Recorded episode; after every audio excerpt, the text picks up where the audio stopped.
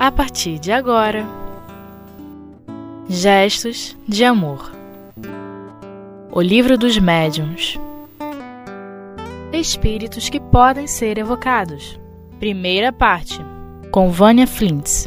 Amigos queridos, mais uma vez estamos aqui na Rádio Espiritismo Net para conversarmos um pouco mais sobre doutrina espírita, para que possamos ir entendendo gradativamente os desígnios né, das nossas vidas, aquilo que nós escolhemos para as nossas encarnações. Hoje nós vamos conversar sobre o livro dos médiuns, espíritos que podem ser evocados, no capítulo que nos fala das evocações, dos itens 274 ao 276. No 274, colocam assim para a gente: todos os espíritos, qualquer que seja o grau em que se encontre na escala espiritual, podem ser evocados. Assim os bons como os maus, tanto os que deixaram a vida de pouco como os que vieram nas épocas mais remotas, os que foram homens ilustres como os mais obscuros, os nossos parentes e amigos, como os que nos, nos são indiferentes. Isto, porém, não quer dizer que eles sempre queiram ou possam responder ao nosso chamado, independente da própria vontade ou da permissão que lhes poderá ser recusada por uma potência superior é possível se achem impedidos de o fazer, por motivos que nem sempre nos é dado conhecer. Bom, a evocação dos espíritos, chamar os espíritos, evocar os espíritos, conversar com eles, obter determinados esclarecimentos, um aprendizado, qualquer que seja o objetivo, desde que seja um objetivo é, maior, que seja um objetivo que se enquadre dentro das, das, necessidades, das nossas necessidades de esclarecimento ou de refazimento ou acalentando as nossas almas, toda ela é válida. Agora, como aqui mesmo no Livro dos Espíritos nos diz, isso não quer dizer que eles sempre queiram ou que possam. Mais do que querer, a gente também tem que respeitar o poder ou o não poder ser permitido ou não ser permitido é, chegar até aquele momento, chegar até aquele, aquele local onde ele está sendo evocado. Se nós compararmos com a nossa vida do dia a dia, as coisas não acontecem mais ou menos assim? Nem sempre podemos atender aos convites que chegam até nós nem sempre temos a disponibilidade de atender a esses convites.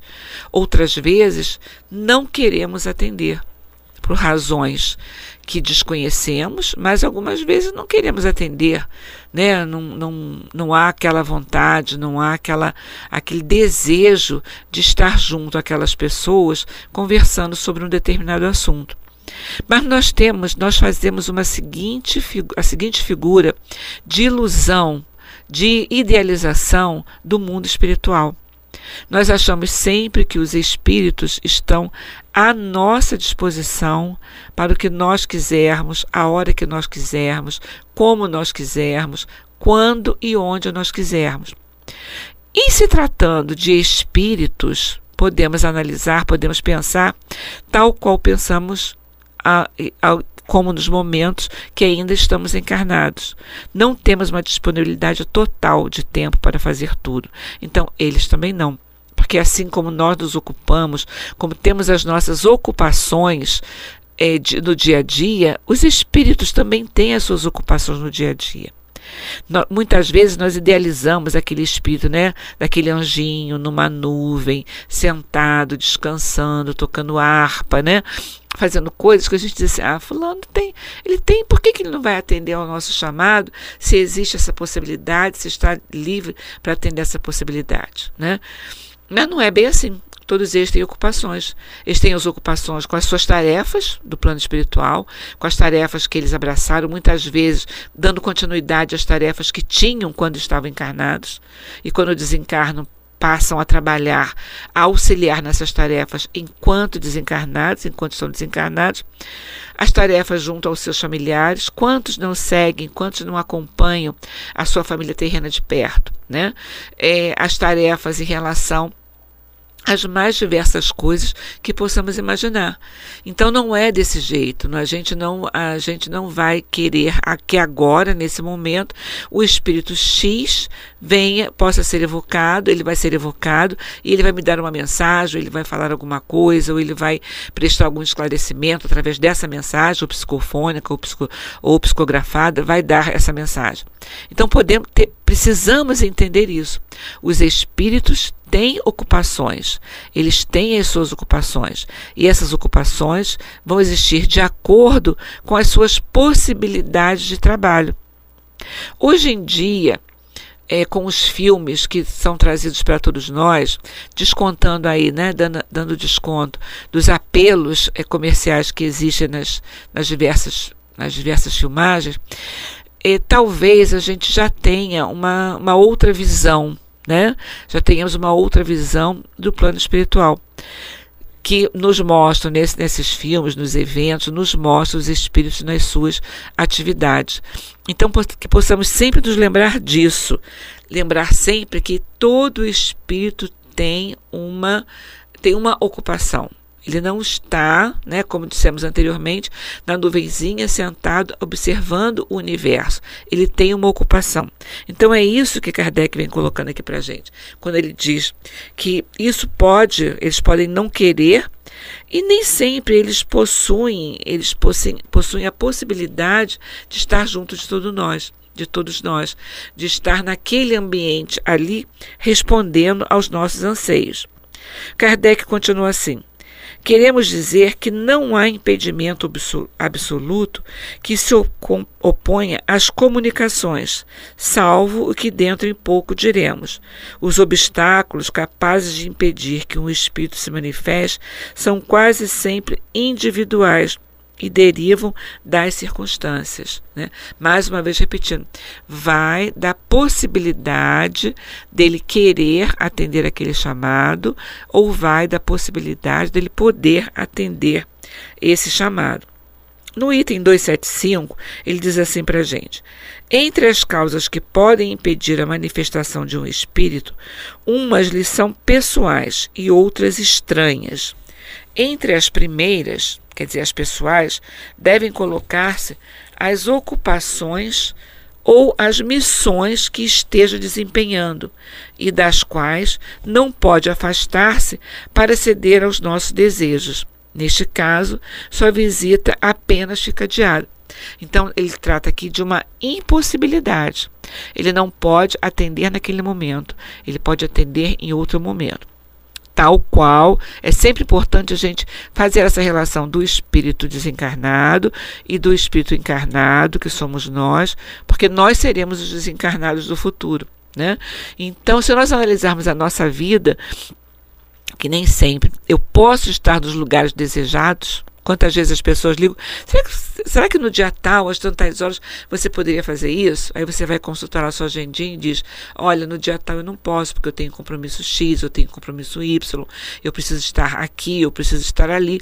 Então, eu não estou dizendo que eu não vou atender aquele, aquele pedido. Eu não posso naquele momento mais tarde eu poderia atender. Né? Então, da mesma forma, esses espíritos têm as suas ocupações tem a sua missão a cumprir, ou a missão em relação ao trabalho ali é, da divulgação espírita, o trabalho de atendimento a aquele, aquele, aquele, chama, aquele, ao que ele faz, né? Ou muitas vezes, né? É, outra, em outras vezes, aquelas pessoas que eles olham mais particularmente as missões que se empenham, as missões de estudo, as missões de trabalho, as missões para os quais eles se dedicam, se prepararam e se dedicam a fazer no plano espiritual. Né? Então não é a questão de não atender, ele não pode atender naquele momento. Repetindo, como nós, no momento em que nós somos chamados para algum evento, não podemos atender naquele, naquele momento, mas poderemos atender numa outra oportunidade, quando tivermos de novo a possibilidade de estarmos junto, analisando aquele evento, trabalhando por aquele evento certo? Nós vamos fazer uma, um breve intervalo e voltaremos em seguida, continuando com a nossa conversa.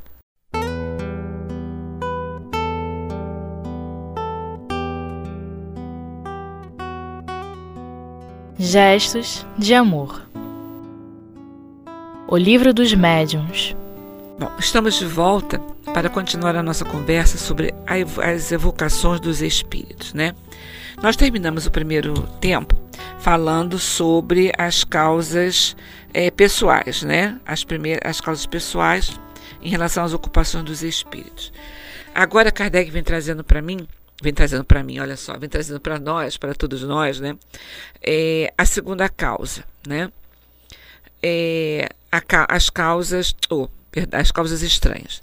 Então ele diz assim: as causas estranhas residem principalmente na natureza do médium, na da pessoa que evoca, no meio em que se faz a evocação, enfim, no objetivo que se tem em vista. Alguns médiums recebem mais particularmente comunicações de seus espíritos familiares, que podem servir de intermediários, perdão, é, seus espíritos familiares que podem ser mais ou menos elevados.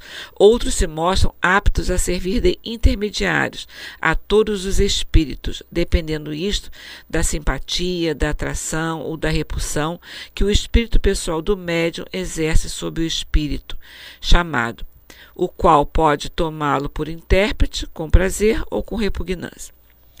E aí, nessa segunda causa, nós vamos ver é, vários aspectos, né? Então, como ele coloca primeiro, na natureza do médium, na da pessoa que evoca, no meio em que se faz a evocação. Enfim, nós sabemos que quando nós trabalhamos com espíritos, quando nós nos referimos a espíritos, quando temos essa relação com espíritos, através da, da evocação, através do, da, da incorporação e, e da psicofonia, da psicografia, nós precisamos é, fazer esse tipo de trabalho, fazer esse tipo de evocação em ambientes que previamente tenham sido trabalhados, imantados, cuidados para que essas situações possam ocorrer. Ou seja, existe um lugar apropriado para esse relacionamento com os espíritos. Quer dizer, a casa espírita é o local apropriado para essa evocação dos espíritos. Por quê? Porque ela é previamente preparada para isso. Né? Ela tem a preparação dos, dos, mentores espirituais que estão ali junto, né, preparando aquele ambiente, preparando aquela ambiência, através de prece, através de orações, através de cuidados, enfim, com uma série de coisas que a gente possa é, imaginar que, que aconteça dentro de um ambiente espírita tornando para isso e tornando dessa forma mais favorável as vibrações são mais favoráveis, as interações fluídicas passam a ser mais favoráveis. Não é a mesma coisa que você evocar é, dentro de uma casa, da sua casa, ou da casa de algum conhecido, ou em qualquer lugar que esteja. Então, quando ele coloca aqui né, a, a questão do médium, da pessoa que evoca e do meio em que se faz a evocação, isso tem que precisa ser considerado também. Né? E ele continua é, enfim, no objetivo que se tem em vista. Por que, que para que aquela evocação irá existir? Por que está se fazendo aquela evocação? Qual o objetivo que está se fazendo com aquela evocação? É objetivo sério? É um objetivo nobre? Um objetivo de estudo? Objetivo de esclarecimento? Ou é um objetivo de brincadeira? Como víamos, né? Há muitos anos atrás, algumas pessoas ainda fazem essa prática, bem mesmo, mas ainda fazem, daquela brincadeira do copo, de colocar o copo, de fazer pergunta, e o copo vai se deslocando de um ponto para o outro, né? Qual o objetivo dessa evocação? com o copo ali, que é um, simplesmente um, um, objeto, né? Que vai facilitar aquela comunicação. Qual o objetivo dessa comunicação? É um objetivo sério? é um objetivo que vai levar ao crescimento daquelas pessoas que estão ali reunidas para fazer aquela evocação? Para que quer? Por que quer? Então a gente precisa analisar esse objetivo também, porque dependendo daquilo que se quer e da maneira como se quer e aonde quer que se esteja é, fazendo esse tipo de ação, que espíritos irão chegar até aquele, ambi aquele ambiente para que a gente possa é, é, ter uma, uma, uma confiabilidade nas respostas, nas mensagens que irão ser dadas. Né? Precisamos pensar sobre isso. E ele continua assim: Alguns médios recebem mais particularmente comunicações dos seus espíritos familiares, que podem ser mais ou menos elevados.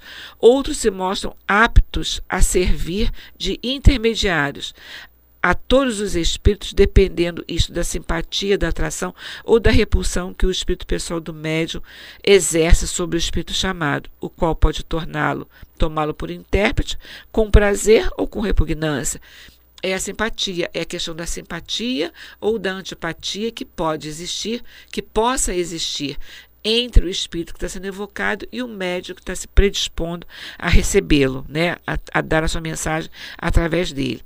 E ele continua assim: Isso também depende, com prazer, isso dep depende da falta das qualidades íntimas do médium do desenvolvimento da faculdade mediúnica.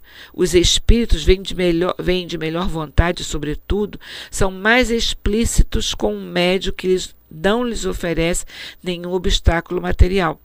A isso se chama educação mediúnica. Né? O que, é educação mediúnica?